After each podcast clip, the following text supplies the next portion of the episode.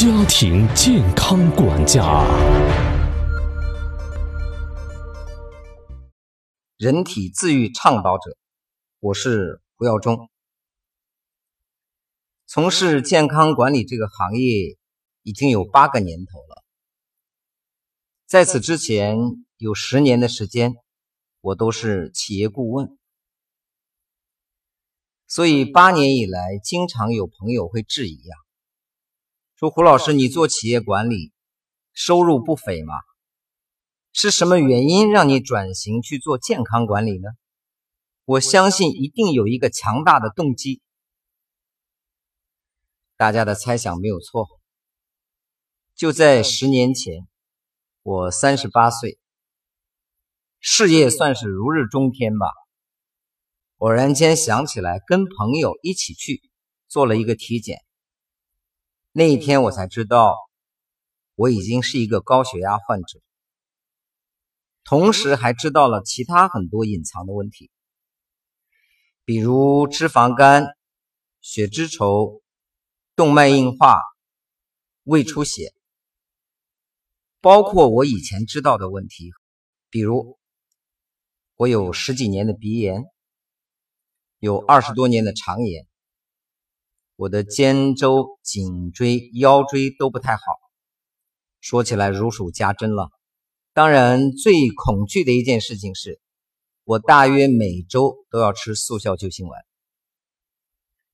有过心脏病的人才会知道，当他发作的时候，你拿不到药，那种垂死的感觉究竟有多恐怖。所以，中国有句老话。叫痛改前非呀！你今天没有改，是因为你还不够痛。十年前的我感觉到已经痛够了，所以我去拜访医生，咨询解决方案。几乎所有的医生给我的答案都是一样的，就是这些症状啊，只能药物控制，不可能根治。所以西医问完就去问中医，中医问完去问民间高手去练气功，所有的方法都试一遍。但是我发现很有趣的事情是，八年以来我瘦了二十多斤，然后我刚才谈到所有的所谓病症，都从我的身上消失了，算是由病入医，由医入道吧。所以后来出于感恩、责任，我开始成立了养生达人公司，开始进军健康管理这个产业。八年来，让我们非常骄傲的是，我们创办了五十多家分支机构，然后在全国服务了上万名会员，创造了很多医学上认为不可思议的奇迹。有人说，那这些成绩应该让你们蛮骄傲的了。其实我们公司有一个宗旨，就是要把这个简单、快乐、有效的生活方式传递给更多的人。所以一直有人建议啊，靠你们平时开课、出方案，占用的精力很大，所以你们应该做一个网络主播的节目。一直在顾虑啊。第一个问题是我们的精力不够，毕竟那个时候的公司还在生存阶段。第二个问题是我们用的很多的方法，在医学上是并不认同的。他们不认为自愈力是最好的医生，他们相信药物、手术等等这些，我们怕引发非议，从而又被指责我们是非法行医啊。这毕竟是一个风险。上一个月，我们重庆的药中堂国医馆正式开业了。我们的机构具备了医学资质，所以我们讨论了好几次，决定这个节目应该是时候可以开播了。这里我要强调一点的是，我本人不是医生，不是中医，也不是西医，所以我的理论可能不像医学书籍上那么严谨。但是呢，它的好处是它会具备一定的跳脱、颠覆、实用性，实实在在能在患者身上起到效果。我会在后期的节目中陆续的跟大家分享我们用的方法和我们的自愈系统。今天我想跟大家谈的是，不是我们现在运营有多好，我想说的是跟所有人都密切相关的一个大数据。非常恐怖的大数据。八年前我在讲课的时候，经常提到一些官方数据。我说中国的高血压患者有二点六亿，糖尿病患者有九千万，肥胖患者将近三个亿。我觉得这个数字触目惊心。事实上。医学界努力了八年，营养学家努力了八年，整个国家，包括我们也努力了八年。我们看到的数据不是变得更好，反而更加恐怖。就像我在课堂上说的，我说今天的中国的高血压已经达到了三点五亿。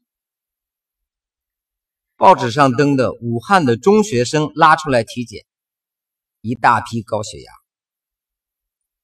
老年人高血压用药物控制，我是赞同的，因为不要折腾嘛。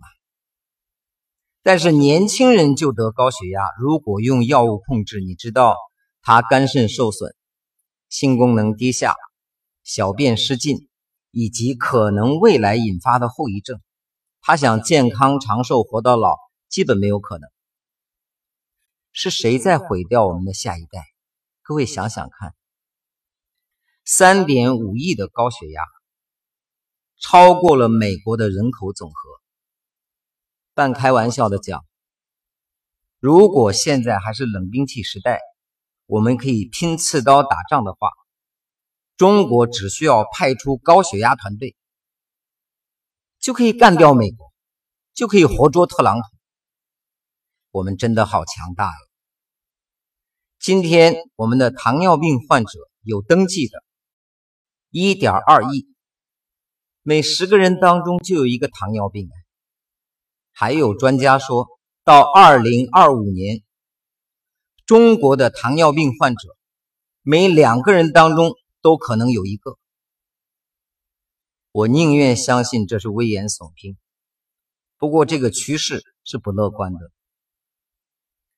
痛风患者七千五百万，百分之十的痛风转化成尿毒症，就有七百五十万个家庭会因为这个病倾家荡产、人财两空。肥胖患者更不用说了，所以今天的营养学。越来越完善，今天的医学高科技手段越来越多，今天的人生活条件越来越好。可是，是什么让我们的带病周期拉得那么长？是什么降低了我们的生活品质？我相信一定有一些事情我们错了。比如，营养学在中国推行了三十年。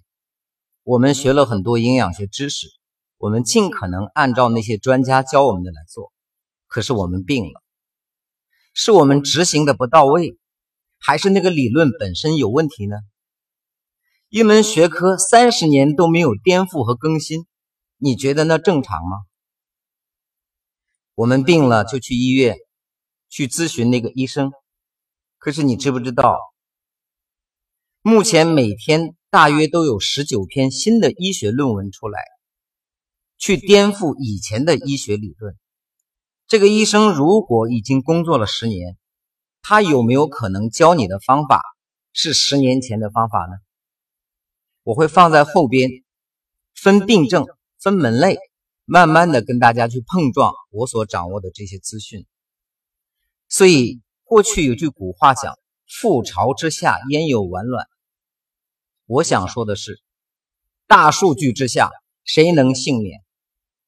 如果我们的慢病患者持续的增加，我们的下一代会是什么样，未来的中国会是什么样，一定是改变中国人的生活方式，才能解决中国人潜在的以及已经存在的慢病问题。